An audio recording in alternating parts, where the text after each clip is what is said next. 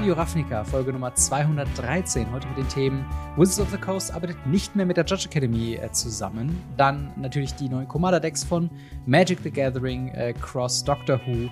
Und äh, wenn wir noch Zeit haben, dann ein bisschen was zu WPN Premium Store Promos für 2024. Und natürlich äh, wie immer dabei der Marc. Wie geht's dir? Hi, mir geht's gut. Ich bin auf die Folge gespannt. Ich freue mich sehr drauf. Und äh, ja, ich bin, ich bin, bin bin heiß. Surprise. ja, es, sind, es ist auf jeden Fall eine extrem überraschende News dabei, die mich äh, zumindest mhm. etwas äh, ja, geschockiert hat. Aber bevor wir dazu kommen, natürlich der Hinweis, dass äh, wir unterstützt worden sind oder werden äh, von Holy, dem Energy Drink beziehungsweise äh, Eistee ohne Bullshit. Und ihr könnt uns indirekt unterstützen, ob wir diese Getränke genießen, indem ihr bei weareholy.com slash Radio Ravnica schaut, ob da was für euch dabei ist. Und wenn ihr dann einkaufen wollt, gibt es äh, unter Ravnica 10 äh, 10% äh, Sparprozente äh, Rabatt auf euren Einkauf. Und wenn ihr zum ersten Mal bei Holy einkauft mit Ravnica 5, 5 Euro auf euren ersten Einkauf. Und äh, das Beste daran, ein kleiner Prozentsatz geht an uns und wir können uns damit unseren yes. Kram hier finanzieren. Ähm, und dann würde ich sagen, springen wir doch direkt mal zu der überraschenden News, die ich angeteasert habe. Und zwar, Wizards of the Coast arbeitet nicht mehr mit der Judge Academy zusammen. Äh, die Judge Academy, ähm, nachdem das System der Judges in Magic outgesourced wurde an eben diese Judge Academy, war jetzt äh, ein paar Jahre lang echt ein guter Partner von Wizards of the Coast und hat Judges bereitgestellt, nicht nur für Magic the Gathering, sondern auch für andere Kartenspiele, oder? Ähm, das war mal der Plan. Ach so. Aber es ist leider nie passiert, oh, tatsächlich. Okay. Ähm, weil ähm, irgendwie hat sich kein anderes Spiel dem angeschlossen. Die Idee war ja, eine äh, zentrale Einheit zu äh, generieren, wo man äh, sowohl für Magic als auch für Yu-Gi-Oh! als auch für Pokémon oder Flaschenblatt oder oder oder ähm, Partner findet, mit denen man ein eigenes Judge-Programm auf die Beine setzen kann, äh, voneinander profitieren kann und cross äh, Plattforming betreiben kann oder interdisziplinäre Judges äh, praktisch erschafft. Mhm. Und äh, ja, das war die Grundidee. Es hat sich nur kein zweites Spiel gemeldet, dementsprechend ist es nie passiert. Ja, genau. Wir haben auch zwei Artikel, natürlich einmal von Wizards of the Coast Seite, einmal von der Judge Academy Seite. Ähm, die Wizards of the Coast Seite, also magic.gg, ähm, verkündet einfach nur, dass es, äh, also der Artikel kommt vom 6. Oktober, dass ab dem 13. Oktober ähm, diese Partnerschaft nicht weiter verlängert wird. Äh, es ist ein neues System in Arbeit, äh, wonach halt Magic Judging auch weiter ähm, ja, in ein neues Framework gepackt wird. Und ähm, es wird davon ausgegangen, dass die meisten äh, bekannten Events, äh, so wie halt auch die Magic Fests und so weiter, ohnehin ähm, auch ohne die, äh, die Judge Academy quasi durch Einzelverträge mit Judges und mit Judge äh, sozusagen eben weiter äh, stattfinden. Ähm, und auch äh, dementsprechend auch Judge Conferences äh, bei Magic Cons zum Beispiel weiter stattfinden sollen. Äh, die Judge Academy schreibt auf der anderen Seite, dass sie auch keine weiteren Informationen haben, was Wizards genau plant. Ähm, sie bedanken sich natürlich für die Zeit und auch, dass äh, Tim Shields, der, der Gründer von Judge Academy, eben aufgenommen wurde und äh, ist so ein bisschen mit Bedauern verseht, diese Nachricht. Ähm, aber natürlich, äh, du bist ja Magic the Gathering Judge von der Judge Academy. Wie hat's denn die Judge Community getroffen, äh, als die News gedroppt ist? War es eine Überraschung? War es schockierend oder wie, wie ist die Lage? Ähm, spannend tatsächlich. Ähm, getroffen hat's, glaube ich, ein paar Judges, die nicht damit gerechnet haben. Wir hatten ja vor gar nicht so langer Zeit schon mal darüber berichtet, dass äh, Judge Academy jetzt Basic Lands als letzte Promos bekommen hatte ja. ähm, und dass wir da Lieferschwierigkeiten von den Promos hatten und so weiter und so fort. Das ist alles so ein bisschen auf diese Verlängerung der Verträge ähm, zurückzuführen.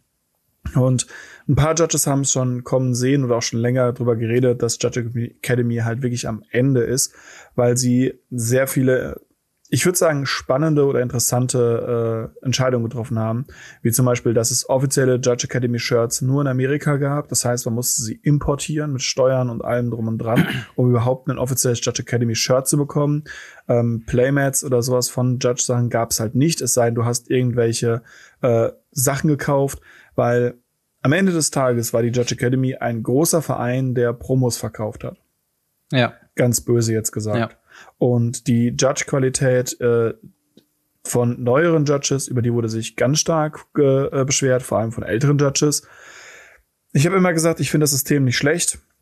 Es bietet jedem die Chance, äh, Judge zu werden und das auch zu, zu, zu testen. Und die paar Leute, die nur auf irgendwelche Konferenzen gehen und Foils farmen, ja, okay, dann hast du die Leute wenigstens nicht in deinen Turnieren, sondern die Leute, die keine Ahnung haben, sitzen dann einfach irgendwie AFK in irgendwelchen Konferenzen. Mhm. Und dafür hast du die Leute, die wirklich Bock haben, die sind dann auf den Turnieren. Das heißt, du hast anständige Judges immer noch auf den Turnieren. Das könnte sich halt jetzt ändern.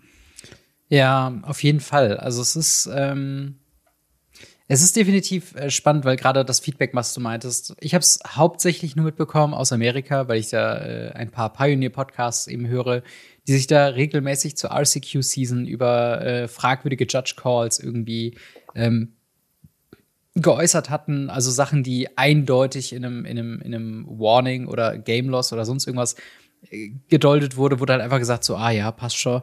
So ein bisschen halt FNM-mäßig, wo man dann gesagt hat, okay, mhm. oh, mir ist die, sind die Karten runtergefallen, ich habe die obersten zehn Karten gesehen, ah ja, dann misch halt dein Deck, passt schon. Und das passiert dann 20 Mal in einem Turnier und dem Spieler muss keine Konsequenzen geschürt werden. Ähm, und ja, dementsprechend habe hab ich so ein bisschen das, das Gefühl von außen gehabt, dass ähm, die Judge Academy zumindest in den USA immer noch relativ, sag ich mal, amateurhaft ist ähm, halt sehr mhm. viele Leute, die einfach äh, ja sehr investierte Fans sind, ähm, die halt eben die Benefits haben wollen. Ähm, aber es gab kein wirkliches autoritäres System, was wirklich sagen kann, okay, hier wird auch jemand mal ausgeschieden von einem Turnier oder von einem Turniersystem. Und ähm, ja, äh, was, was, was erwartest du denn, wird denn kommen jetzt für die, für die Judges? Also Magic the Gathering sagt, äh, oder Wizards of the Coast sagt, es ist was in Arbeit, es soll ein neues Framework geben. geht es zu einem anderen outgesourcten Unternehmen oder einer Gesellschaft oder geht es jetzt wirklich wieder intern und äh, Huey äh, Jensen äh, richtet die Judges einzeln ab? Also das ist etwas, was äh, auch die Judges so hundertprozentig nicht sagen können. Es gibt äh, erste Bestrebungen von kleineren äh, Judge-Zusammenschlüssen von sehr renommierten Judges, die sehr stark als Community Leader seit Jahren und Wochen ähm, tatsächlich äh, schon vor Ort sind. Es gab auch in Vegas tatsächlich kurz vor dem Announcement auch eine ähm, eine Konferenz, wo sehr hochrangige Judges eingeladen wurden auch. Ähm, und ja, die auch da anscheinend auch schon ein bisschen darüber informiert wurden und auch schon ein bisschen was geredet haben, wie man denn ein eigenes System aufziehen kann. Und es gibt auch schon erste Versuche. Es gibt zum Beispiel in Amerika und Kanada gibt's äh, die Judge Foundry mhm. oder Foundry, ähm, wo halt auch schon Zusammenschlüsse sind mit eigenen Systemen und so und so fort. Es ist noch nicht bekannt, wo es hingeht. Viele Judges, gerade deutsche und europäische Judges, sind halt jetzt im, im Struggeln wie machen sie es? Ähm, Läuft es wieder auf sowas wie das alte System mit Judge-Apps mhm. raus? Oder äh, läuft es auf irgendein wirkliches Wizard-System raus? Oder läuft es auf ein komplett community-driven System raus, was wir bestimmen als Judges, wie wir uns als Judges hinsetzen und das aufbauen wollen? Und ähm, ja, dann ist natürlich die Frage, wie arbeitet Wizards wieder mit uns oder eben auch nicht. Und na, am Ende des Tages ist die große Preisfrage, wie viel wie viele Leute und welche Leute bekommt man dazu, so gratis wie möglich, mm. so viel Arbeit wie möglich zu machen, weil das ist leider das, die Wahrheit, das System, in dem wir leben. Wir haben als Judges nicht die, nie die beste Zeit gehabt. Und ähm, wenn es irgendwie um einen monetären Wert ging, um irgendwas, wo es monetär drum ging, muss ich sagen, hatten wir mit Judge Academy, glaube ich, die beste Zeit, die wir als Judges bisher je hatten. Mm. Ähm, wenn es darum geht, vom Skill-Level oder der Wahrnehmung nach außen oder so, war das nicht die beste Zeit, aber die Zeit davor war halt auch nicht besser. Auch wenn es, also jeden Judge, den du fragst, wird dir sagen, nee, früher war alles besser. Ja. Ähm, und die Leute, die dann schon das System davor erlebt haben, sagen, nee, nee, davor das System war besser. Also jeder ist mit dem System am, am freudigsten, mit dem er praktisch eingestiegen mhm. ist. Ähm, ich habe vor zehn Jahren oder so, knapp zehn Jahre, mal das System angefangen, fand's totaler Mumpitz und Mist und hab's dann wieder aufgehört und bin dann sechs Jahre später wieder hingegangen, hab's nochmal gemacht und bin dann praktisch ja auch mit der Judge Academy praktisch nochmal umgestiegen. Das heißt, ich habe mitten in dem System, dem ich gerade Level 1 wurde, nochmal umgestiegen auf Judge Academy, um dann nochmal Level 1 zu machen. Das heißt, ich kenne mindestens zwei Systeme zum äh, Graduieren. Mhm. Wie es dann nachher darum geht, ähm, wie das im System das Leben war oder so. Das müssen andere Judges beurteilen. Das kann jeder für sich selber beurteilen Ich finde es schade, alles in allem. Ja. Alleine aus dem Aspekt heraus, dass ja, die Judge Academy war ein amerikanisches Unternehmen, sie wurde auch genauso geführt. Und die amerikanischen Judges haben natürlich alles viel besser bekommen als wir, natürlich. Und äh, Ja. ähm, die, die hatten auch ganz wenige Probleme im Vergleich zu uns. Ganz, ganz wenig, bestimmt. ähm, wer die Ironie hier nicht rauserkennt, bitte hier Ironie einstreichen. Aber am Ende des Tages war es zumindest eine offizielle Stimme Mhm. für die Judges, mit der Wizards interagieren konnte und wir uns sicher sein konnten, dass Wizard of the Coast die Judges nicht vergisst. Aktuell wissen wir nicht mal, ob Wizard of the Coast Judges überhaupt noch weiter beschäftigen möchte. Weil sie könnten ja auch hingehen und sagen, hey, such dir einfach irgendeinen Dude aus, der ist der Schiedsrichter Mhm. für das Turnier. Ja. Und äh, wenn irgendwie Pastimes oder in Deutschland zum Beispiel JK Entertainment oder irgendwelche anderen großen Turnierorganisatoren irgendwelche Turniere machen, kann man einfach sagen, ja, ihr kennt ja regelfindige Leute, stellt doch einfach die ein. Mhm. Ja. Und das kann passieren. Das ist, das ist halt meine größte Befürchtung, dass sie jetzt wirklich sagen, wie das äh, Organized Play-System, ähm, outsourced man das an dieselben Unternehmen, in Europa wäre es Legacy, äh, die dann quasi Oh ja. submäßig das weiterleiten und sagen, hey, wenn ihr RCQs macht, hier sind Judges aus eurer Region oder sucht euch eure eigenen Judges.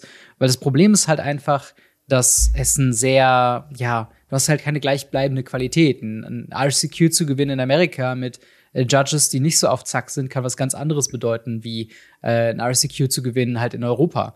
Äh, und das ist halt eben dieses, dieses Ding, ähm, damit dieses Competitive-System funktionieren kann, muss es halt eine einheitliche Organisation, eine einheitliche Art und Weise der, des Rulings angehen, ähm, viel Kartendesign und viel äh, Story von Magic basiert ja auf Rulings von Judges, das darf man ja auch nicht vergessen. Ja. Ähm, gewisse Mechaniken, die nicht so funktionieren können, weil sie mit den Regeln von Magic kollidieren. Dafür müsste es halt Leute geben, die darauf aufpassen. Und so gut oder schlecht die Judge Academy sein mag, ähm, war es zumindest halt, wie du schon sagst, halt, war zumindest ein, ähm, eine Organisation, mit der man eben sprechen konnte. Und wo man quasi als Wizards of the Coast einen Ansprechpartner hat, der es dann weitervermittelt hat.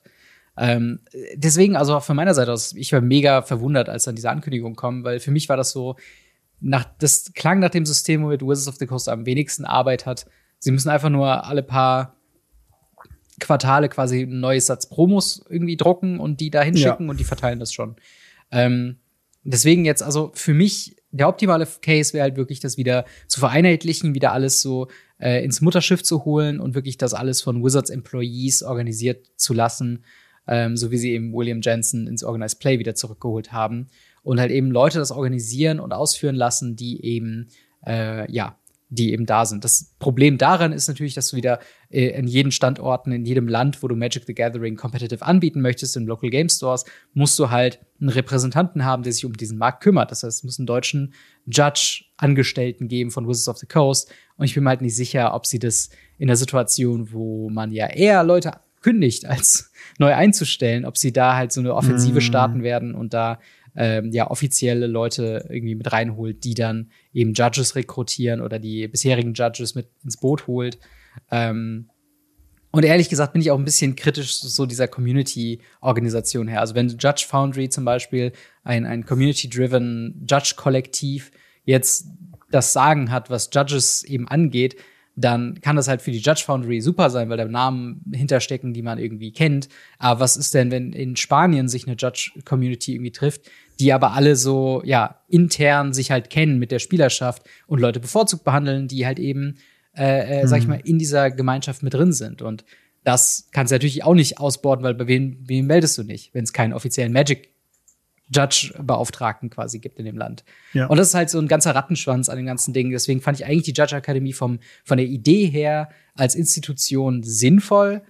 Und ich bin wirklich, wirklich gespannt, was da jetzt die, neue, ähm, die neuen Schritte sind. Sie haben ja auch viel vor mit Competitive Magic, mit dem Revitalizing auf Standard.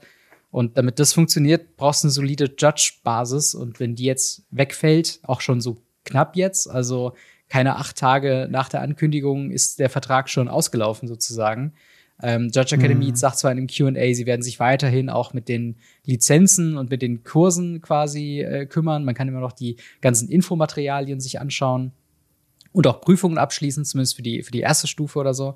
Ähm, aber halt, ähm, ja, wie geht's dann weiter? So, wer, welches Level-System ist dann drin? Welches Level braucht man, um ein High-Competitive-Turnier zu machen? Das sind alles ungeklärte Fragen. Und die bleiben ungeklärt wahrscheinlich jetzt bis nächste, bis diesen Freitag. Also bis zum 13. Oktober. Dann ist quasi vorbei mit Judge Academy. Ähm, hm. Spannende Situation, ey, wirklich. Ich habe halt wirklich Angst, dass die Leute so ein bisschen jetzt halt so ein bisschen in der in der ähm, Schwebe hängen, sage ich mal. Ja. Wir haben überhaupt die Möglichkeit, dann Leute aufzufangen, dass wir überhaupt was machen. Also wir brauchen halt jemanden, an den die Leute sich wenden können. Wir brauchen halt Leader in der Community. Ähm, es ist halt nicht so, dass Leute das einfach hauptamtlich oder ehrenamtlich nebenbei noch alles stemmen können oder so. Das geht halt nicht. Mhm. Aber ja, das, das, das, ja. Praktisch ist es halt super schwierig aktuell. Mir gefällt es auch nicht. Äh, ihr merkt doch schon, was das angeht, bin ich immer hin und wieder mal ein bisschen am Stottern, was das angeht, ähm, weil es halt wirklich schwierig ist, äh, die Situation richtig einzuschätzen, richtig damit umzugehen. Mhm. Es gibt natürlich jetzt genug Judges, die dahin sagen, die heben die Füße und sagen, ah, ist mir egal. Klar. Ist mir egal, irgendwas wird schon kommen. Äh, es wird ein Judge-Programm weitergeben, bla bla bla bla, gar kein Problem. Ähm, aber ich muss sagen, ich finde es vom Prinzip her einfach schade, dass man so mit dem Competitive Play einfach umgeht. Ja. Und das ist ja nicht das erste, was wir in letzter Zeit haben, dass es Competitive Play so kaputt macht, ja. sondern es ist aktuell eine Strategie von Wizards aus irgendeinem Grund, meiner Meinung nach und ähm, vielleicht auch unserer, mhm. einfach Competitive Play runterzuhalten und down zu halten, weil es kostet halt Geld. Und ähm, das Geld wird nicht eins zu eins reingespielt, sondern eher das Gegenteil. Ja sondern es kostet Geld und es macht Minus. Judges kosten immens viel Geld. Eine Halle kostet immens viel Geld. Der ganze Aufwand drumherum. Wir haben ja vor Jahren, also vor zwei Jahren oder einem Jahr schon davon berichtet, dass sie die Coverage einstellen mhm. wollen. Und es gibt jetzt offizielle Streams zumindest wieder. Aber auch nur von den größten Events. Ja. Und es gibt auch ganz viele andere Leute, die einfach Geld sparen in dem System. Und da muss ich halt sagen, das ist so ein Huhn-Ei-Problem. Ja. Wir generieren für dieses Firma anscheinend nicht genug Geld. Aus irgendwelchen Gründen. Haben aber das Problem, dass wir mit den Sparmaßnahmen immer weniger Spieler sind und immer weniger Leute Bock haben, das einzukaufen, was da kommt. Mhm. Weil wir kriegen immens viel Produkt, auf das wird geschaut. Alles, was Geld einholt, wird, wird gemacht. 50.000 Secret Layer im Jahr, äh, 30.000 Editionen im Jahr, ähm, mit 50 verschiedenen Settings pro Display. Aber das, was halt die Community möchte, die Community am Leben hält, so ein Judge ist ja nicht nur auf großen Turnieren. Mm. So ein Judge ist auch in eurem Local Game Store. So ein Judge ist die Person, die ihr anschreibt und sagt, hey, ich habe hier eine Regelfrage oder hey, kannst du mir die Karte mal angucken, ob die legal ist oder nicht. Ja. Kannst du hier die Karte mal angucken, ob die echt ist oder nicht. Hey, äh, sonstige Sachen. Wir haben bei uns auf dem Discord, haben wir einen, einen, einen Bereich zu Regelfragen, äh, der von, von Orca so ein Stück weit äh, Haupt mäßig geleitet wird von Orca und so ein bisschen von Tobi. Vielen Dank euch beiden nochmal dafür. Mhm. Und das sind halt Sachen, das braucht die Community. Die Community braucht Leute, die Ahnung von den Regeln haben, aber nur weil du so ein bisschen dich damit auseinandersetzt, solltest du nicht ausgebeutet werden. Und das ja. Gefühl habe ich halt aktuell, dass das das Ziel davon ist. Die Community und die, also nicht die Community, die Competitive Community ausbluten zu lassen, um keine Ahnung was zu erreichen. Ich kann das Ziel einfach nicht sehen. Ja, also es ist schon klar, dass so ein bisschen die Competitive Scene so ein immer kleiner werdendes, kleiner werdende Säule in dem Gesamtkonstrukt Magic the Gathering irgendwie ist. Äh, was halt sehr schade ist, weil es war mal so das, äh, ich meine, der, der, ähm, also nicht der, der CEO von Wizards of the Coast jetzt, sondern der quasi davor, der mittlerweile raus ist, äh, meinte halt, dass Wizards of, äh, dass Magic the Gathering halt dass halt diese Turniere das sind, was halt Magic im Endeffekt in Reinform eben sind. Ähm, und das halt ja. eben das ist, warum man eben Magic spielt. Dieser Fokus hat sich geschiftet ja. und das ist ja auch fein. Aber es fühlt sich halt mal wieder nach einer weiteren äh, ja, Sparmaßnahme an, nach einer weiteren äh, ja, Zersplitterung von eben diesem System, wo ja, ich meine, wir wissen noch nicht, was kommt. Hoffentlich wird jetzt von diesem Outgesource wieder was reingeholt und man macht es wieder lokal so. Meine Hoffnungen sind ein bisschen, bisschen gedämpft, was das angeht. Äh, so waren in letzter Zeit die Ankündigungen von Wizards of the Coast nicht. Ähm, aber so oder so hoffe ich, dass äh, ein, ein neuer Fokus auf Competitive Play vielleicht nochmal kommt. Ähm, und äh, dass wir halt. Und darauf Casual. Vergesst nicht, sowas wie Pre-Release Ja. oder so. Wenn ihr Fragen zu neuen Sets habt, die Mechaniken nicht kennt, weil ihr auf Pre-Release da seid, Ja. das erste Mal die Karten in der Hand habt. Wer hilft euch? Wer erklärt euch das? Das kann halt nicht immer der Store-Owner machen. Also das muss halt Nee. Ein Spieler machen, der sich da äh, lange Zeit privat hinstellt und äh, ein Judge-Programm Cool. durchläuft. Äh, was natürlich nicht sein muss, das ist ja auch klar, es ist ja alles freiwillig so, aber es hilft halt einfach, eine Magic-Community zu gründen. Und jedes andere Spiel, was so ein System nicht hat, leidet halt einfach darunter. Äh, und dementsprechend hoffen wir Ja. auf bessere Nachrichten, äh, was die Magic Judges angeht. Aber wie seht ihr das mit den Magic Judges und der Ankündigung zu der Trennung von der Judge Academy? Schreibt uns sehr gerne in die Kommentare oder ins Discord. Und äh, wir ziehen mal weiter äh, zu den neuen Commander-Decks, die da denn kommen, äh, von Doctor Who äh, Cross Magic the Gathering, unser Universe äh, Beyond Commander-Deck-Produkt für dieses Jahr. Äh, wir haben die Decklisten bekommen. Sie sind jetzt available ab diesem Freitag, ab dem 13.10. Äh, 10.. ähm, wie, wie ist denn dein Ersteindruck zu den Commander-Decks? Hast du schon mal reingeschaut oder hast du gesagt, das ist so eher nicht so dein, dein, äh, dein Thema? Ähm, ich habe reingeschaut äh, in dem Moment, wo Snuffout als äh, Karte reprintet wurde. Ja. Bin ich vollkommen ehrlich. Ja. Äh, weil ab dem Moment habe ich gedacht, ah, okay, sie machen dasselbe wie bei, äh, bei den Warhammer-Decks. Mhm. Weniger bei den Herr der Ringe-Sets, mehr bei den äh, Warhammer-Decks. Sie reprinten teure Karten rein. Da bin ich mal ein bisschen durchgegangen, habe gesehen, uff, uff, uff, uff. Da sind einige Reprints drin, die ich einfach sehen wollte, die ich schon lange sehen wollte, wo ich jetzt sage, ey, das ist gut. Mhm. Ich habe die Mana-Basis gesehen und gedacht, Alter, wenn die schlechtesten Karten in deinem Deck die Tempel sind und danach schon mit den Snarl weitergeht, großartige Mana-Base. Ja. Und äh, war dann tatsächlich so gehypt, dass ich gesagt habe, hm, vielleicht und vielleicht auch nicht, hole ich mir ein oder zwei Ja. Sets davon.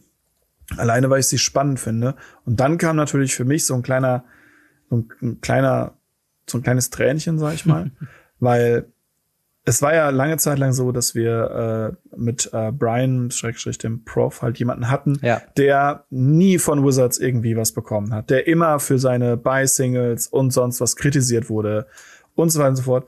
Und er ist ein wahnsinniger Doctor Who-Fan und ähm, er konnte auch einfach eine komplette Stack-Review. Ja. Ich fand das so schön, diesen Mann zu sehen, wie ihm so ein kleiner Traum auch einfach Erfüllung geht. Und er hat es auch trotzdem im Video auch gehatet und gesagt, hey, es ist halt Doctor Who, ich weiß nicht, was es mit Magic zu tun hat, aber ich liebe alles hier rein. Ja. Und dann sage ich halt, ja, das ist komplett das, was es sein soll. Es ist ein Universes Beyond, was die Leute dazu bringen soll, die das, die die Franchise mögen, ins Spiel zu kommen. Und die Leute, die im Spiel sind, die die Franchise mögen, können das embracen. Und für alle anderen, maybe this product is not for you. Ja. Ja, auf jeden Fall. Also ich muss auch sagen, ich habe äh, alle drei Videos jetzt äh, geguckt vom Professor zum Thema Doctor Who. Er hat ja einmal das äh, Collector Booster äh, aufgemacht mit Gavin Verhey, was ein sehr Oh, schönes cool. anderthalbstündiges Rumgenörde von Doctor Who-Fans sind.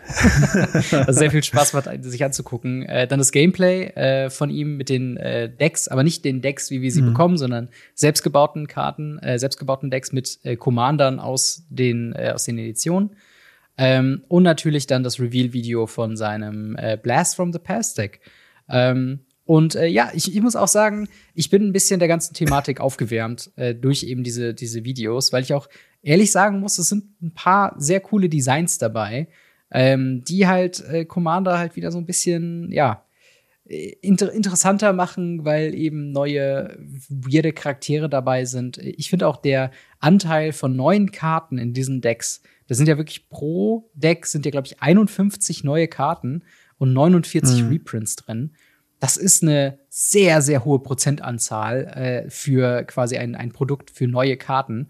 Und äh, weil ich eben die Collector Booster noch erwähnt Ja. habe, die Collector Booster wird es natürlich als äh, Zusatzset eben geben, aber da sind nur Karten drin, die es auch in den Commander Decks gibt. Also sagt, wenn ihr äh, euch von jedem Commander Deck ein, ähm, eine Kopie kauft, habt ihr alle Karten von dem äh, Doctor Who Set. Äh, ihr könnt sie auch durch Booster bekommen, aber das ist eben das Wichtige zu sagen. In diesem Booster-Produkt sind keine exklusiven Karten drin. Alle Karten, die Ja. wir hier jetzt hier zeigen und die wir jetzt hier besprechen, die sind in den Commander-Decks und halt eben auch in den Collector-Boostern. Keins ist exklusiv in eins von beiden. Äh, mit Ausnahme natürlich der, ähm, der Plane-Karten.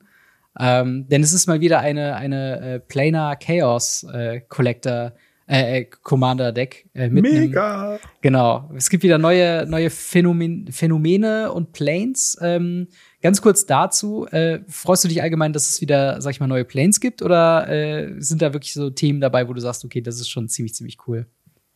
Ich habe mir die nicht mal durchgelesen, bin ich ehrlich. äh, was aber daran liegt, äh, das ist, das ist sowas. Ich habe mir die damals ja auch nicht richtig durchgelesen, als wir die bei March der Machine bekommen ja. haben. Ich habe mich aber gefreut, dass sie wieder da sind, weil es ist ein Spielmodus, der mir unendlich viel Spaß macht und ich da wirklich, wirklich Spaß dran habe. Und das sind einfach neue Places, die ich adden kann äh, zu meinem Komplettset. Ja. Ähm, inklusive Promos und was nicht allem.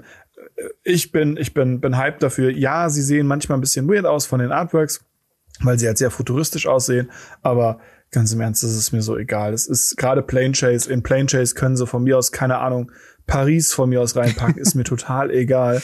Hauptsache, ich habe neue, coole Planes, auf die ich walken kann ja. und kann das Ganze noch chaosmäßiger machen mit, oh, ich bin auf irgendeinem Planeten und weiß gar nicht wo und muss mich erstmal zurechtfinden. Ich liebe ja, es ist ja quasi schon ein Reiz, dass man auch nicht weiß, was einen erwartet, wenn man ja. eine Karte aufflippt. Ähm, aber ja, lass uns mal über die Decks sprechen. Lass uns mal direkt anfangen mit dem Blast from the Past Deck. Äh, die ähm, Hauptcommander, äh, es gibt viele Kombinationen, die man arbeiten kann. Ähm, wir hatten auch schon mal über ein paar von denen jetzt gesprochen äh, in älteren Videos, aber nochmal der Vollständigkeit halber. Die Face Commander von diesem Deck sind der einmal der, der vierte Doktor, the Fourth Doctor. Äh, vier Mana, zwei generische, ein grünes, ein äh, äh, blaues für ein 4-4 Legendary Creature Time Lord Doktor ähm, der quasi sagt, man kann sich die oberste Karte jederzeit anschauen und hat dann eine Fähigkeit, die heißt Would you like a Punkt, Punkt, Punkt, ähm, wo äh, die quasi sagt, also einmal im Zug kann man ein historisches Land oder einen historischen Spell von der, äh, von der Bibliothek casten und wenn man das macht, ähm, kann man quasi einen Food-Token erzeugen ähm, das heißt, man ne, hat ein bisschen Information, was man so ziehen würde. Und wenn man davon halt ein Historic Spell oder ein Historic Land, also ein legendäres Artefakt oder Saga ähm, quasi ausspielt, bekommt man noch einen Food Token oben drüber. Äh, und der Companion äh, mit der Mechanik Doctor's Companion äh, ist hier Sarah Jane Smith, ein äh, zwei ein generisches, ein weißes, 2-1 Legendary Creature Human Detective mit dem äh, Text, when, also immer wenn man ein Historic Spell äh, castet, äh, investigated man, also man kreiert einen Clue-Token mhm. und diese Ability passiert aber nur einmal in jedem Zug. Doctor's Companion, alle äh, Charaktere, die quasi diese Fähigkeit haben, Doctor's Companion, können euer zweiter Commander sein, wenn euer erster ein äh, Time Lord Doctor ist. Das äh, quasi dazu.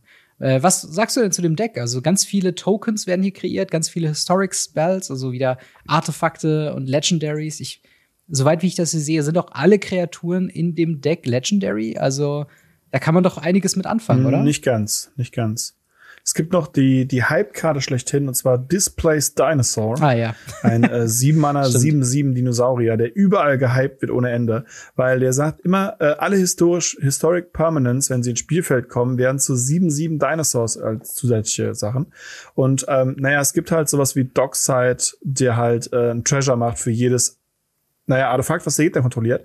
Und wie wir alle wissen, sind Artefakte auch Historic Permanents, ja. womit wir halt sieben, sieben Lotus Pedals beschwören können. und zwar eine ganze Menge. Und ja, also der, der ist sehr, sehr, sehr gehypt. Ähm, was ich persönlich sehr hype darin, ist tatsächlich Bessie. Mhm. Bessie ist ein, äh, ein Auto. 2 Mana 3, 4.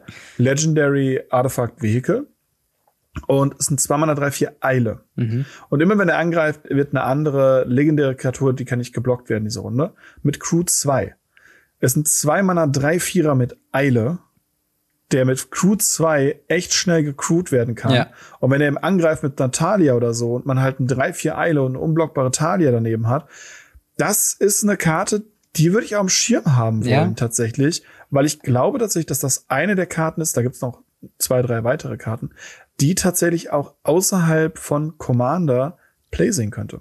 Absolut, absolut. Also ich muss auch sagen, ich finde gerade diese Auswahl der ähm, legendären Charaktere, wir haben es schon mal gesagt, ja. aber wir sagen es jetzt noch mal, wir, wir, sind keine Experten, was Doctor Who angeht. Aber allein mhm. diese Liste in der Deckliste mit dem äh, ersten, zweiten, dritten, vierten, fünften, sechsten, siebten und achten Doktor, also acht Doktoren zum Preis von einem quasi, Äh, Finde ich schon irgendwie ganz witzig, weil die Charaktere, also wenn man nicht vertraut sind, welche Schauspieler dahinter stecken, welche Storylines dahinter stecken, wirkt die halt schon ziemlich komisch. Also der siebte Doktor mm. zum Beispiel mit seinem Fragezeichenschirm und diesem Fedora oben drauf oder ähm, eben der, der zweite Doktor mit seiner Panflöte, äh, beziehungsweise mit seiner, seiner Flöte, die er da hat. Ähm, und, mm. und allein, was es da wirklich für Kombinationen gibt zwischen einem, äh, sag ich mal, Commander, einem x-beliebigen Doktor und halt einem äh, Doctor's Companion, diese Kombinationsmöglichkeiten sind extrem. Also hast du zum Beispiel sowas wie ja. Joe Grant, drei Mana Human Soldier mit 3-2 und jede Historic Card in deiner Hand hat Cycling für drei Mana, also zwei generische, ein weißes. Und immer wenn eine Karte gecycelt wird, ähm, bekommt äh, Joe Grant eine 1-1-Marke. Das alleine könnte schon ein vollwertiger Commander sein, der halt in Mono White versucht, Historic Spells zu cyclen, mhm. wo wir auch hm. Cycle-Interaktionen eben haben aus Amonkhet und anderen Sets.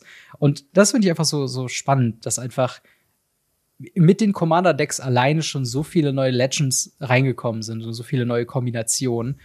Das wirkt schon sehr chaotisch und sehr viel. Aber ich habe so ein bisschen das Gefühl, mhm. das steckt auch in der Essenz von Doctor Who, ehrlich gesagt, dass alles sehr chaotisch ja. und auch sehr viel ist. Ähm, aber was sagst du denn teilweise zu den neuen Artworks? Also ich sehe zum Beispiel sowas wie ähm, Three Wizards, äh, was anscheinend eine Kommunikation zwischen den ersten drei Doktoren zu sein scheint, was, wo ich jetzt denke, wahrscheinlich ein sehr historischer Moment war für Doctor Who-Fans von 1960 oder wann auch immer das ist. Ähm, wie, wie findest du die neuen Artworks? Ist das was, wo du denkst, cool oder denkst du, das ist ein bisschen zu, zu weit weg von Magic? Ähm, ich bin ja, ich muss mich ja immer wieder outen, ich bin ja Spieler. Ich bin ja kein Sammler, ich bin ja kein, kein, kein, kein Künstler, kein Artist oder sonst was. Mhm. Ich bin ja Spieler. Und ähm, ich habe zum Beispiel, als ich gesehen habe, dass hier Heroic Intervention im Deck ist, ja. das war eine Karte für 8, 9 Euro. Oder Free Wizards, eine Karte für 2, 3 Euro. Habe ich mich einfach gefreut. Absolut. Absolut. Und was für ein Artwork die am Ende haben, ist mir fast schon egal. Also ich spiele ja zum Beispiel auch die Swords to Plowshares mit dem Panzer aus äh, aus den, den, den Warhammer-Decks und ich habe da auch aus den Warhammer-Decks andere, einige andere Karten, weil sie einfach günstig waren oder weil sie nur da drin, wie der Skopak Lord oder so, die nur da drin sind. Ganz im Ernst, es ist so comichaft gezeichnet, dass ich mit, und das sage ich jetzt von vornherein für alles, mhm. mit ziemlich jedem Artwork, was da drin ist, vollkommen fein bin. Ja. Es gibt so gut wie kein Artwork, wo ich sagen würde, hey, das ist nicht Magic Style oder ähnliches. Es ist viel schlimmer, was wir in äh, Ixalan bekommen werden. Mhm. Also dieser, dieser, ich weiß nicht mehr, wie der Schauspieler heißt. Der ist viel, viel schlimmer. Alles, was ja. ich hier sehe, ja. Ist, man erkennt die Charaktere, ja. Und für die Fans ist es auch ein krasser Moment, wenn die Leute da erkannt werden. Und ähm, eine ehemalige Arbeitskollegin von mir hat bis heute ihr äh, Doctor Who Poster bei uns immer noch auf der Arbeit hängen. Mhm. Großartig und so weiter keine Frage, ich kann damit nicht viel anfangen, aber für mich sind da die Karten, ja, sie sind nah an den Doktoren dran und an den Schauspielern und so weiter, aber sie sind mittlerweile für mich weit genug weg, als dass ich sagen kann, das sind für mich keine Fotografien der Menschen. Ja, das stimmt, das stimmt. Und es gibt halt wirklich so ein paar Referenzen, die, also es gibt auch gerade in den Reprints sehr viele coole Artworks. Ich glaube, mein Lieblingsartwork jetzt mm. schon mhm. aus dem Set ist einfach Solemn Simulacrum, äh, den man in der Community mm. kennt als Sad Robot. Und ich weiß nicht den Kontext von diesem Artwork im Doctor Who-Universum, aber es ist halt einfach ein, ein Sad-Robot. Also er hat sogar ein Display, wo er traurig drauf guckt und ist ganz alleine in irgendeinem so Gang. Und das finde ich einfach großartig. Äh, ich, ich ja. mag wirklich, dass die ähm, Talismane of Conviction, Creativity, Curiosity, dass es alles eben Items sind von Doctor Who. Also zum Beispiel Talisman of Progress, äh, was ja auch in dem Deck drin ist. Es ist halt der Schal von dem Doktor.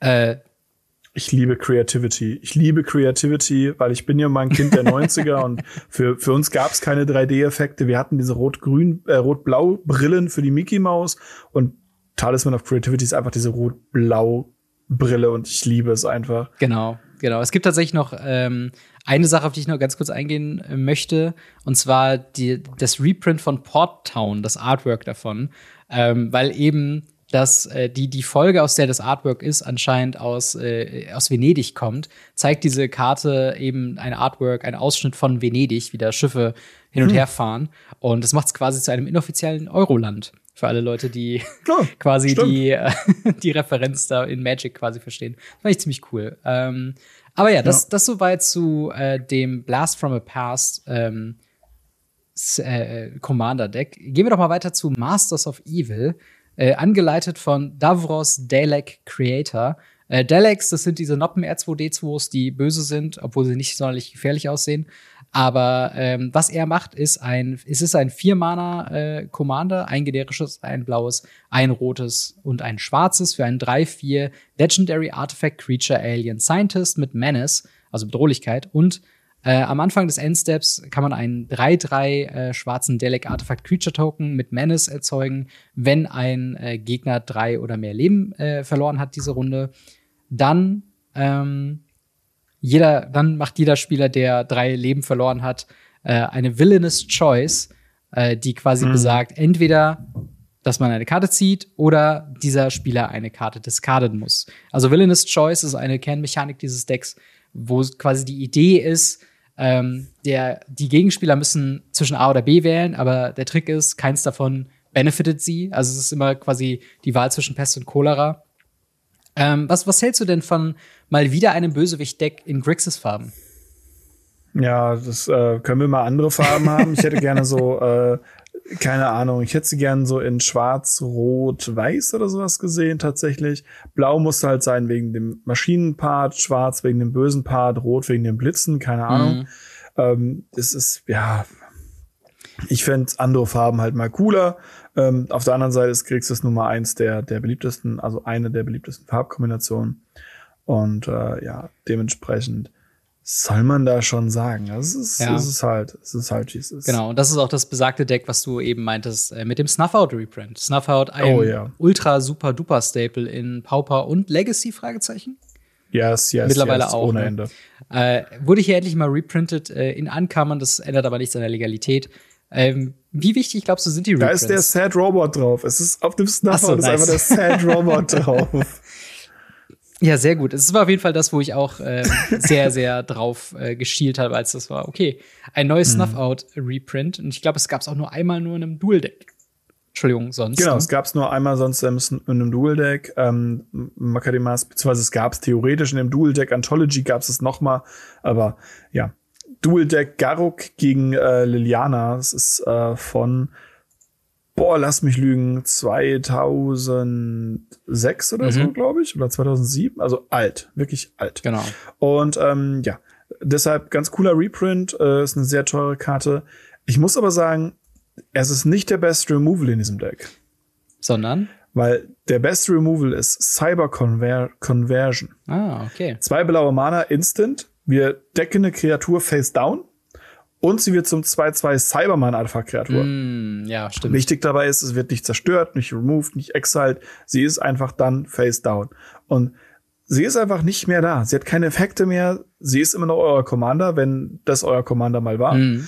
Aber ansonsten ist es halt ein 2-2 Cyberman. Ja. Und ähm, ja, das ist meiner Meinung nach der beste Removal, den wir seit langem hatten für Commander. Und halt in Mono Blau auch, ne? Also das ja. äh, kann auch wieder ein super Staple werden. Ähm, tatsächlich ist dieses äh, Abdecken, äh, beziehungsweise auf die Face-Down legen, äh, ist halt so wirklich so ein, so ein Staple in dem Deck, äh, was zum Beispiel auch mhm. die Karte Missy macht, ähm, was halt dann ja. irgendwie mit Cybermans irgendwie arbeitet.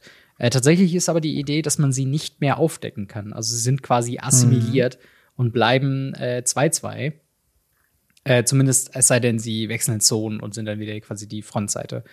Ähm, ja. Aber allgemein, ich finde hier auch, äh, also ich kann mir durch die Decks so ein bisschen Doctor Who Lore aneignen. Äh, denn äh, wo wir in dem einen Deck hatten wir ganz viele Doktoren, haben wir hier ganz viele Master-Karten. Wir haben äh, The Master Formed Anew, wir haben Master äh, Gallifey's End, The Master Mesmerist, ähm, wir haben noch The Master Multiplied, was ja schon impliziert, dass da mehrere von sind. Äh, also ich nehme mal an, ein Gegenspieler von den Doktoren. Ähm, aber mhm. auch irgendwie, irgendwie äh, sehr spannende Designs dabei. Ähm, was hast du denn noch eine Karte, die dir so ins Auge steckt aus dem ja. Deck? Absolut. Die Mana-Basis ist großartig, es ist nur ein Thriving drin. Das ist bei dem, bei dem anderen Ja. ein bisschen das Problem, dass sie mittlerweile überall Thriving, War und so weiter reinschmeißen, weil die Müllkarten sind, by the way. Ähnlich wie Temple. Würde ich lieber Temple als die Thriving spielen. Aber wir haben da einfach Ominous Cemetery. Und Ominous Cemetery, mark my words, ist eines der stärksten Länder, die ich seit langem, wirklich, wirklich langem gesehen habe. Ja. Und ich glaube tatsächlich, dass sie zu einem Staple wird, die in fast jedem Commander-Deck gespielt werden. Es ist auf jeden Fall ein Ominous, ziemlich stronger, ja. äh, also ein ziemlich starker Reprint auch vom Value her einfach. Aber was macht die Karte denn? Das ist ja kein Reprint. Es gibt die Ach Karte. so, ja ach, es ist eine neue völlig Karte. neue Karte. Ach so, ich dachte, das wäre ja, ein ja. Nee, nee, Ominous Cemetery ist äh, ein Land, was tappt für ein farbloses oder für fünf Mana tappen, exilen wir das Ding und wir schaffeln eine Kreatur in das Deck des Besitzers. Nicht zerstören, nicht exilen, Verrückt. sondern nur schaffeln. Goodbye, Commander. so, so, genau, Goodbye Commander, wobei das mittlerweile Ja. ja. ein bisschen geändert wurde, dass man das auch machen kann. Aber es ist so ein starker Effekt auf einem Land. Ja. Also wer Wasteland oder, oder Stripmine oder so spielt, warum spielt ihr nicht das? Das ist viel besser. Ja, es ist, ist auf jeden Fall auf, auch auf einem farblosen Land ist es auch wieder so ein Ja. sehr, sehr krasses Indikator dafür, dass das halt wirklich überall eigentlich gespielt werden kann. Ähm, tatsächlich eine Karte, die ich noch recht spannend fand. Äh, ich muss mal kurz gucken, dass ich sie finde. Tatsächlich ist es äh, Cult of Scarrow, was auch vier Mana äh, 4-4 ist. Äh, also wieder ein generisches, ein blaues, ein rotes, ein schwarzes. Für ein Legendary Artifact Creature Dalek, also es sind wieder diese Noppen R2D2s. Ähm, when this creature attacks, also wenn diese Kreatur angreift, kann man eins äh, at random auswählen. Entweder Thay, äh, eine 1-1-Marke auf jede Artefaktkreatur legen, die man kontrolliert. Khan, äh, das ist die zweite Fähigkeit, äh, draw two cards. C, äh, create a äh, 3-3 Black Dalek Artifact Creature Token with äh, Menace. Und äh, Just ist äh, die letzte Fähigkeit. Ähm, each opponent loses for life. Was ich schön finde, weil es ein recht simples Design ist. Also du willst äh, Grixis Farben, du willst eben die Artefaktkreaturen haben für diese erste Ability. Tatsächlich, weil es äh, random ist, kann man nicht wirklich drum herum planen. Aber ich finde es eigentlich ganz schön, dass es halt immer irgendwas passiert, was dich eben bevorzugt. Also du machst entweder mehr Tokens, du ziehst Karten, äh, du drainst jedem am Tisch und das ist ja auch nur auf dem Attack-Trigger. Das heißt, dann passiert da noch der eigentliche Schaden. Ähm, was ein sehr spannendes Design ist, oder? Absolut. Es ist sehr, sehr spannend, weil es halt vom, vom puren Prinzip her halt dieses Random, Random ist halt im Commander auch ein bisschen beliebt, weil du kannst nichts dafür, was passiert. Ja, ne? genau. Machst halt mal ein bisschen Damage bei irgendeinem Gegner im Gesicht. Das tut mir leid, Ja. aber ich kann ja nichts für. Hoppla, das war das Schicksal halt was, was entschieden. Genau. Und äh, deswegen ist es eigentlich ganz cool. Ich mag sowas tatsächlich sehr. Genau. Sonst noch, äh, ich glaube, eine Karte, die etwas Hype erfahren hat, ist tatsächlich Ashad the Lone Cyberman. Ebenfalls vier Mana, ebenfalls Grixis Farben oder ein generisches für ein 3-3 Legendary Artifact Creature Cyberman. Da haben wir sie wieder, die Cybermen. Äh, mit der Fähigkeit, ähm, die erste nicht legendäre Artefakt-Zauber, den man castet, äh, jede Runde, hat Casualty 2. Und Casualty 2 heißt, man kann beim Casten eine Kreatur sacrificen mit äh, Power 2 oder mehr. Und wenn man das tut, dann kopiert man diesen, äh, diesen äh, in diesem Fall Non-Legendary Artifact Spell und man bekommt ein Token davon. Das heißt, Soulring mit Casualty 2, man hat zwei Soulringe. Oder Arcane Signet oder was auch immer für broken Artefakte man haben kann, Bolas Citadel oder so, einfach zwei davon. Ähm, und darüber hinaus noch, whenever you sack another creature, äh, also immer wenn man eine Kreatur quasi sacrificed, bekommt diese Kreatur eine plus 1 plus 1 Marke obendrauf. Das finde ich spannend, allein aus der Fähigkeit, dass es halt Casualty 2 ist und nicht wie alle anderen ähm, ja, Sacrifice-Decks, die einfach nur irgendwas sacrificen wollen und meistens sind es irgendwie 1-1 Tokens oder so. Das heißt, hier muss man sich ein bisschen mehr Gedanken machen, was man wirklich sacrifice, damit man eben diesen Effekt triggern kann. Aber ich glaube, wenn man da einmal ins Rollen kommt, dann äh, kann das schon sehr krass eskalieren, oder? Ja, das ist halt normal. Wenn du solche Sachen nicht äh, unangetastet da lässt, machst du halt alles kaputt. Ja, das stimmt, das stimmt. Aber genau, das soweit zu dem äh, bösen Deck. Äh, kommen wir mal weiter zu Paradox Power, äh, dem Hype, hype, hype. ja, Hype, hype, hype. Hype, hype. Das ist dein. Lieblingsdeck? Das ist, das ist wahrscheinlich. Ja. Okay, wir haben auf jeden Fall auch hier wieder äh, zwei äh, Commander. Einmal The 13th Doctor, äh, drei Mana, ein generisches, ein grünes, ein blaues für ein 2-2 Time Lord Doctor mit der Fähigkeit Paradox. Immer wenn man eine Karte von irgendwo anders castet, außer der Hand, äh, bekommt sie eine 1-1, bekommt eine Kreatur, die du kontrollierst, plus 1 plus 1. Ähm, und das zweite ist Team TARDIS. Ähm, am Anfang des Endsteps ähm, wird jede Kreatur mit einem Counter, die man drauf hat, enttappt.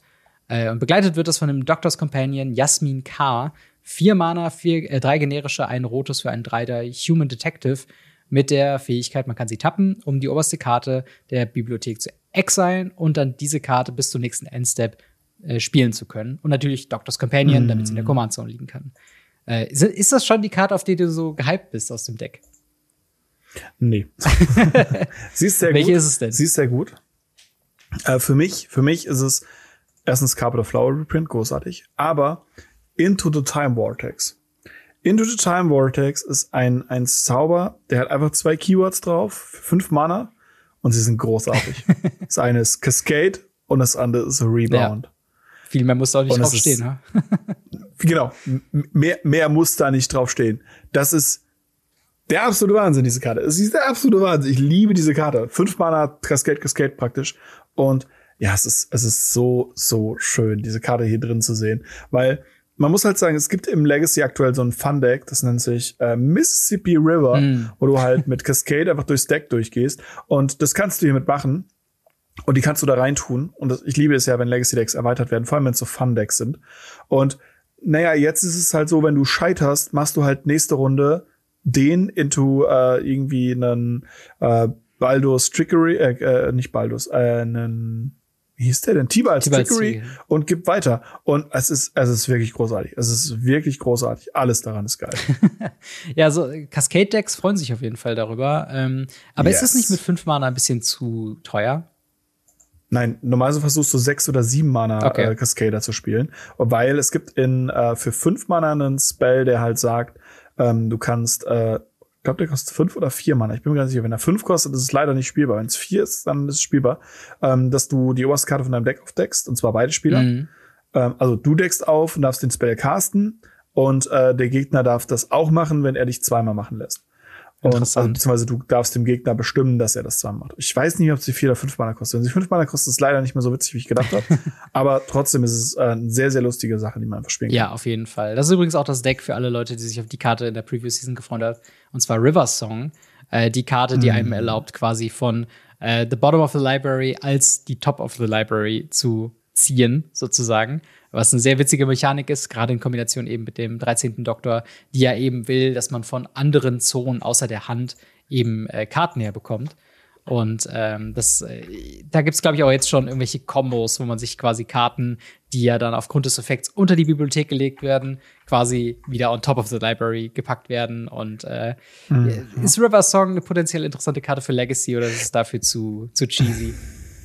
Dafür ist es zu cheesy leider. Okay. Aber ansonsten ist es ein sehr, sehr cooles Ding. Ja, absolut. Aber sonst halt, wie gesagt, du hast schon gesagt, ne, äh, Cascade ist ein sehr großes Thema. Eigentlich alle Fähigkeiten, die irgendwie ähm, ja, aus äh, irgendwas anderes casten lassen. Wir haben dann auch natürlich auch Karten, die dann Foretold haben, die eben Karten exilen, dieses impulsive Card Draw, was Rot eben sehr mitbringt.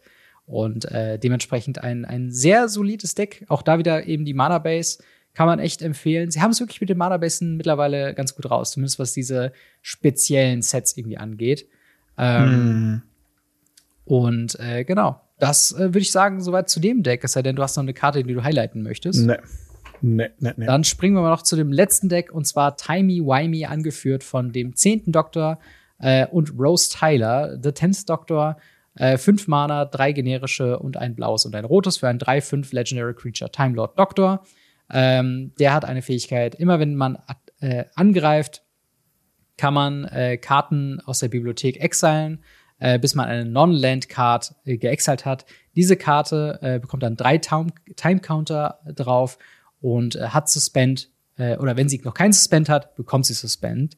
Und äh, für sieben Mana kann man diese Karte aktivieren und man time, time travelt three times, aber nur als eine Sorcery. Das heißt, das ist das Deck, mhm. was ganz viel mit äh, Time-Marken, mit Suspend-Countern, mit ähm, ganz viel Suspend eben arbeitet. Und ich glaube, das hat sogar auch meine Lieblingskarte aus diesem Set äh, mit drin. Aber wir sagen erstmal noch kurz, was Rose Tyler macht. Auch das wieder ein Dr. Companion. Yes.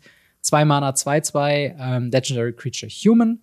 Und ähm, sie bekommt plus eins plus eins für jeden Zeit-Counter auf sie äh, drauf.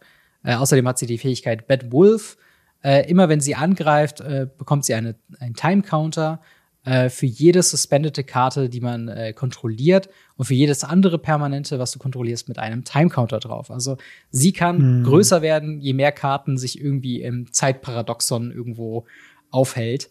Ähm, was, was hältst du denn von der Mechanik? Also ganz viel äh, Zeitmanipulation, Suspend-Fähigkeiten kommen hier mal wieder. Was sagst du denn dazu? Ich bin kein Suspend-Fan, leider. äh, ich kann mit dem ganzen Go Again praktisch gefühlt nichts anfangen. Ähm, es sind ein paar lustige Karten drin, aber tatsächlich von den neuen Karten ist nur eine wirklich relevant. Und das wäre? Äh, Everybody Lives. Everybody Lives ist ein zweimaler Instant, die sagt, alle Kreaturen kriegen Hexproof, alle Kreaturen werden unzerstörbar. Spieler kriegen Hexproof. Spieler können das Spiel nicht verlieren, Spieler kann das Spiel nicht gewinnen. Das ist. Und äh, wenn man hingeht und sagt, man hat ein Creature-Deck, ja. was man vom Removen beschützen möchte, coole Karte, kann man spielen. Oh ja. Wenn man gegen einen Combo-Spieler spielt, der sein Deck weggeworfen hat und das Orakel spielt, kann man sagen, okay, kannst du machen, würde ich nicht tun.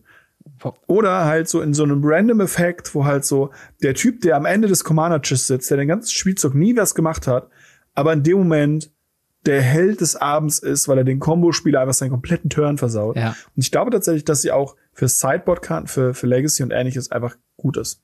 Das ist, ähm, also ich bin gerade überrascht, dass das auf einem Zwei-Mana-Instant drauf ist mit ja. alle Kreaturen. Aber es sind alle, ja, alle ja, Kreaturen. Natürlich, natürlich. Kein Spieler kann.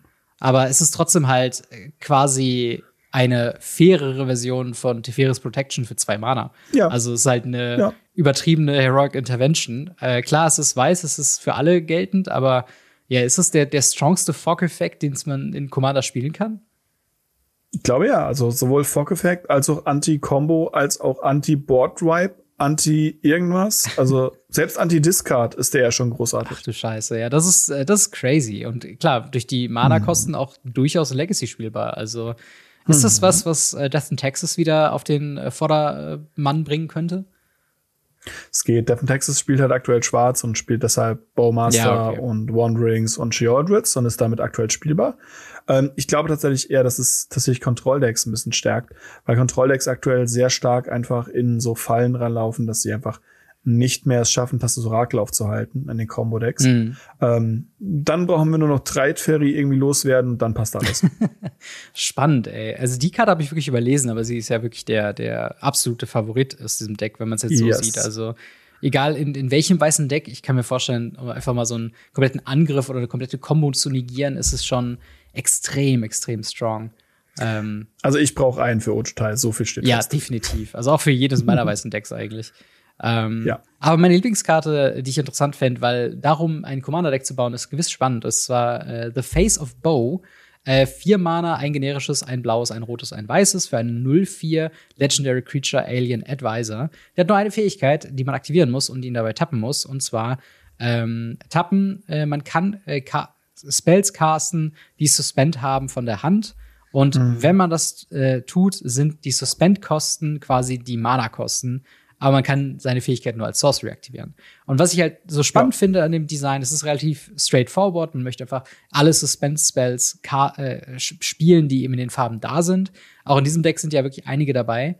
Ähm, aber ich finde es halt cool. Es ist, erinnert mich sehr an diese, ähm, äh, war es eine Ork-Kreatur aus dem Commander Legends Baldur's Gate oder sowas, die einfach nur Tab, äh, End, Target, oder Target Player may end his turn was halt so, ja, einfach ja. so eine so eine lustige Spielweise war, wo so eine essentielle Regel wie Karten, die Suspend haben, kommen eigentlich nicht direkt raus, so dieses Crashing Footfalls Thema oder so Living End oder sowas, die man dann einfach so casten kann. Äh, und mhm. natürlich die ganze, diese ganze Design, warum sie dann schlechter sind, als sie eigentlich sind, ähm, dann eben aushebelt. Und das macht eben The Face of Bow möglich. Ähm, mhm. Meinst du es auch wäre wär ein lustiges Commander-Deck? Absolut. Äh, vor allem, wenn man das dann noch irgendwie mit Cascade ein bisschen verbindet. Ja. Ähm, weil man hat da ja dann diese, diese Spells, die meistens dann ja null Mana kosten oder sehr günstig sind, wenn man sie, wenn man sie raushaut oder eben hohe Mana kosten haben, dass man sie eben nicht trifft, wenn man jetzt irgendwie dann, ähm, wie heißt das für ein grünes Mana, was man irgendwie suspenden kann für, für kriegst eine Kreatur oder so. Mhm. Ähm, oder sowas. Das ist schon ganz gut, wenn man dann sowas dann hittet, was man auch wirklich spielen möchte. Ich glaube, das ist ganz cool. Das gefällt mir auch ganz gut. Genau, es ist halt so eine schöne Build-Around-Commander-Karte, was halt mhm. halt nicht so generelles Good Stuff ist.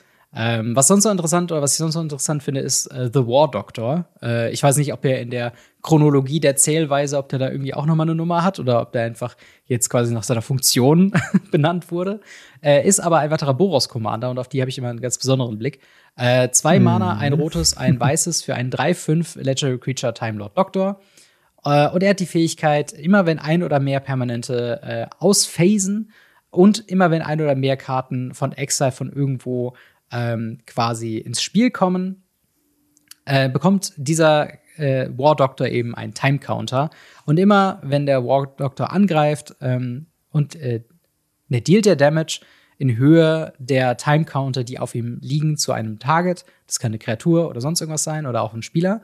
Und im, wenn eine Kreatur, die so Schaden bekommt hat, sterben würde, wird sie geexiled. Das heißt, es ist so ein bisschen, ähm, ja, dieser Boros Impulse Draw Karten gehen in Exil, kommen wieder quasi rein, können dadurch gecastet werden. Man hat so diese, diese, diesen Anreiz, sehr viel Card Advantage mit diesem Exile Draw eben zu haben. Äh, also hat hier einen mhm. großen Anreiz dafür. Ähm, und so, natürlich ist er halt auch ein sehr starker Angreifer, der nicht nur eben größer wird mit 1-1-Marken oder anderen äh, Marken-Shenanigans, äh, sondern halt auch eben eine sehr gute Removal-Art, die dann auch noch exiled, anstatt dass äh, noch ja. Die-Effekte ansteht. Was hast du denn zum War Doctor? Finde ihn ganz gut, aber äh, er, er macht halt was anders. Normalerweise sind Boros Commander ja immer so straight up ja. Ausrüstung, Equipment ins Gesicht. Ähm, Hinter macht was anderes, was ganz cool ist. Ich finde halt, die meisten coolen Sachen sind eigentlich dabei im Blau. Dementsprechend, hm, oder in Grün. Mhm. Aber Weiß und Rot kann halt zumindest so ein bisschen was mit, mit, ja, Flicker-Effekten machen. Ja. Weil es geht ja nicht nur ums Phasen, es geht auch um Exilen. Das ist, das glaube ich, schon ganz Genau, gut. und ich meine, er ist ein Doktor. Das heißt, man könnte einen blauen Doctors Companion noch mit dazu nehmen. Irgendwie eine oh, Martha ja, Jones und so weiter. Und man hat wieder die volle Jeskai Brandweite äh, doch dazu. Ähm, und auch da wieder die Kombinationsmöglichkeiten, wenn man alle äh, vier Decks hat, und, oder zumindest die drei Doktoren-Decks. Allein da sind, sind so viele Doktoren-Companion noch mit drin, die man dann wieder kombinieren kann. Also der War Doctor kann gewiss irgendwie noch Schwarz dazu bringen. Äh, das erinnert mich ein bisschen an die Backgrounds aus Baldur's Gate, die wir da mal hatten, die mhm. ja auch eine ähnliche Kombinationsmöglichkeit haben. Äh, und ich, ich glaube wirklich, dass Commander-Spieler, gerade so Tüftler, die so jede Woche ein neues Deck bauen, dass die mit diesen Decks wirklich sehr, sehr viel Spaß haben werden, allein durch diese ganzen verschiedenen mhm. Kombinationsmöglichkeiten und so leichte Anpassungen, wie man spielt mal den, den Boros äh, War Doctor oder mal halt den Madu War Doctor oder den, na, dass man halt so ein bisschen hin und her probieren kann. Ähm, und äh, genau, dann jo. sind wir durch mit allen Commander-Decks. Natürlich die Frage aller Fragen. Wenn du dir eins kaufen wollen würdest, äh, welches würdest du dir holen und warum? Ähm, also holen würde ich mir Masters of Evil oder das äh, Timey Winey, weil sie halt die, die teuersten sind. Mhm. Ähm, zum Spielen würde ich Paradox Power spielen. Okay, spannend. Also ich wäre auch tatsächlich nicht äh, abgeneigt, das Masters of Evil zu, äh, zu nehmen, einfach nur, weil ich habe schon das, Tränen, ja.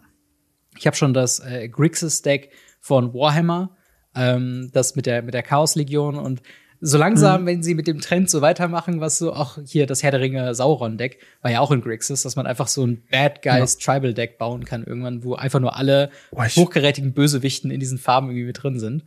Ähm, Können wir bitte irgendwo einen Commander, also wir haben ja manche äh, Kollegen von uns, die Commander spielen, die äh, auch streamen und Videos machen und so weiter. Ja. Können wir bitte einen Stream haben, wo wir äh, diese drei Decks und Nicole Bolas gegeneinander kämpfen lassen, um herauszufinden, wer der coolste Badass Grixis-Guy ja, ist? Ja, wirklich. Dankeschön. Das, das wäre wirklich Hammer. Würde, würde mich auch sehr freuen, auch so sehr loreweise. Wir kennen wieder dieser Super Smash ja. Brothers Effekt so ein bisschen raus. Oh, ja. So, das wäre schon cool. Äh, und mein zweiter Pick, äh, einfach nur, weil ich schon zu zwei Karten gesagt habe, dass sie meine Lieblingskarten sind und ich überrascht war von einer dritten Karte, die sehr, sehr krass ist. Es ist halt auch Timey-Wimey. Äh, ich bin Jeskai sowieso näher verbunden, allein weil Boros eben drin ist und äh, wenn da schon ein paar Karten drin sind, die mir vom Stil her gut gefallen und dann kommt da noch sowas dazu wie Everybody Lives, dann bin ich auf jeden Fall on board. Ähm, würdest mhm. du denn grundsätzlich diese Karten äh, oder diese, diese Decks empfehlen? Oder würdest du vielleicht vereinzelt Leuten auch raten, eher zu den Collector-Boostern zu greifen? Nee, Collector-Booster würde ich nur den Leuten, die da irgendwie Foily irgendwas brauchen, genau. raten. Ansonsten kein, kein Meter. Ja. Also ich, ich würde auch sagen, die, die Commander-Decks sind sehr solide. Ich weiß nicht, ob sie Power-Level-mäßig auf einer Spur sind mit den Warhammer-Decks. Ähm, sie sind grob gesagt anders. Also sie sind ein bisschen äh, mehr auf Synergie aus, ähm, anstatt jetzt großartig auf äh, ja, reine Stärke oder reine Spielstärke. Aber sie sind auf jeden Fall von was wir sagen können, deutlich spielbar. Die Karten scheinen wirklich Spaß zu machen, scheinen viel Chaos eben zu sorgen mhm. und äh, neue Kombinationen zu bewirken. Wie gesagt, ab Freitag, jetzt den 13.10. Äh, in einem Local Store near you zu äh, kaufen.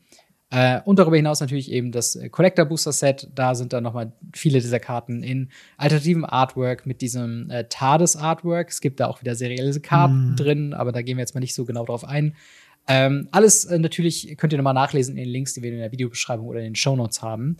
Ähm, yes. Aber ja, das war äh, die Doctor Who Commander Decks. Äh, welchen von diesen Commander Decks oder Commandern spricht euch denn am besten oder am meisten an? Schreibt es uns sehr gerne in die Kommentare oder ins Discord. Und mit Blick auf die Uhr würde ich auch schon hm. sagen, sind wir damit schon äh, durch für diese Woche mit dem Radio Ravnica Folge 213. Äh, an dieser Stelle hätten wir normalerweise ein Ask Us Anything. Aber wenn ihr Fragen habt für die nächste Woche, dann schreibt uns doch gerne im Discord äh, da eure Frage rein. Alles ist erlaubt, alles ist möglich. Wir sortieren natürlich aus, was wir beantworten wollen und was nicht. Äh, wenn ihr uns supporten wollt, dann könnt ihr es sehr gerne machen, indem ihr dem Video hier ein Like gibt, wenn ihr uns abonniert auf YouTube, sowohl mir als auch dem MTG Blackset, der das hier äh, mit mir gerne macht. Und wenn ihr es hier als Podcast hört, gebt dem Podcast auch fünf Sterne und folgt uns doch. Das würde uns sehr freuen. Äh, außerdem haben wir äh, yes. Social Media. Wir haben beide Instagram, wir haben beide Twitter. Äh, deswegen da auch gerne reinfolgen. Und wenn ihr uns supporten wollt, in finanzieller Hinsicht, haben wir da die Möglichkeit über Holy, wo ihr noch leckere Energy Drinks bzw. Eistees abstauben könnt und uns dann indirekt unterstützt. Wenn ihr uns direkt unterstützen wollt, geht das natürlich auch bei patreon.com slash gamery. Und äh, namentlich dazu erwähnen, als unsere Goldunterstützer sind da derzeit yes. Biker X, Buster Madison, Gobi Power, Cybertop, Easy Reader 24, General Götterspeise, Jan Web, Siren, Sascha H., Simonym und Steffen H. Vielen, vielen Dank für euren monatlichen Support und auch vielen, vielen Dank an dich, Marc, für eine weitere Woche Radio Ravnica. Immer wieder gerne. Und dann hören wir bzw. sehen wir uns nächste Woche wieder mit einer weiteren Ausgabe von Radio Ravnica. Haut rein, bis dann. Ciao. Ciao, ciao.